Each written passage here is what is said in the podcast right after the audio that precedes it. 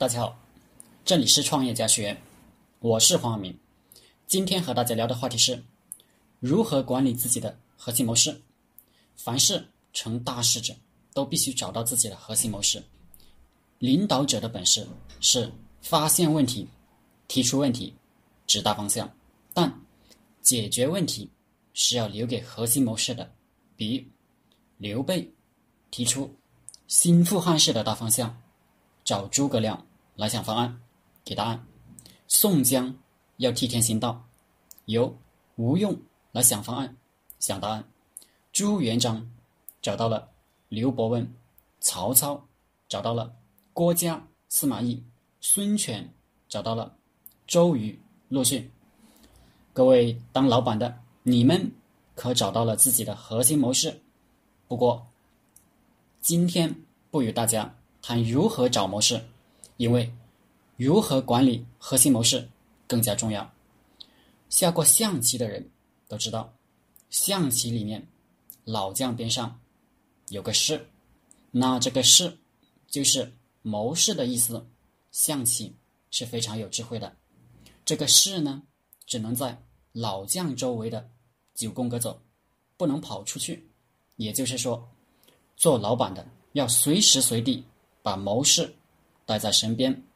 刘备当年为了给关羽报仇，想灭了孙权，就犯了这个大忌。我搞不懂他为什么那一次没有带诸葛亮。看来刘备不会下象棋。象棋中的士是走斜线，按照我们的说法，就是侧着走，不露正脸。为什么呢？因为谋士很聪明。很有才华，他应该在幕后做策划。如果让他露了正脸，底下员工一看，哇，我们老板原来是个 SB，聪明的，原来是那个谋士，这就会影响老板的权威性，毁坏老板的形象。所以，谋士只能支招，只能提方案，不可以当着大家拍板。拍板的事情只能。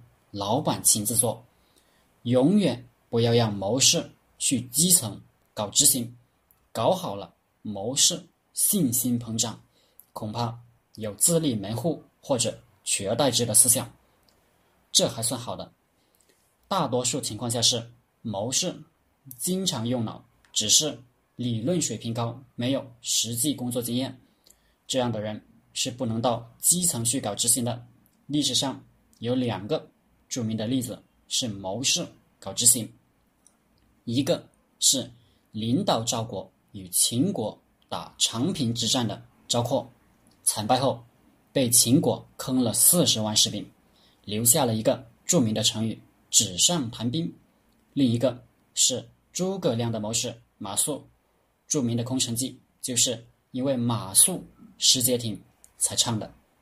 总结一下，管理核心谋士。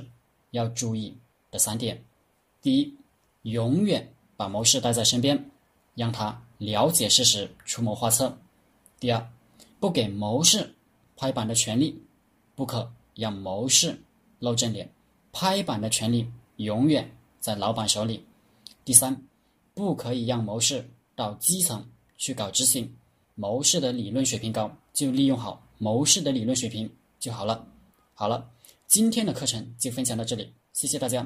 大家可以加我的 QQ 微信幺零三二八二四三四二，祝大家发财。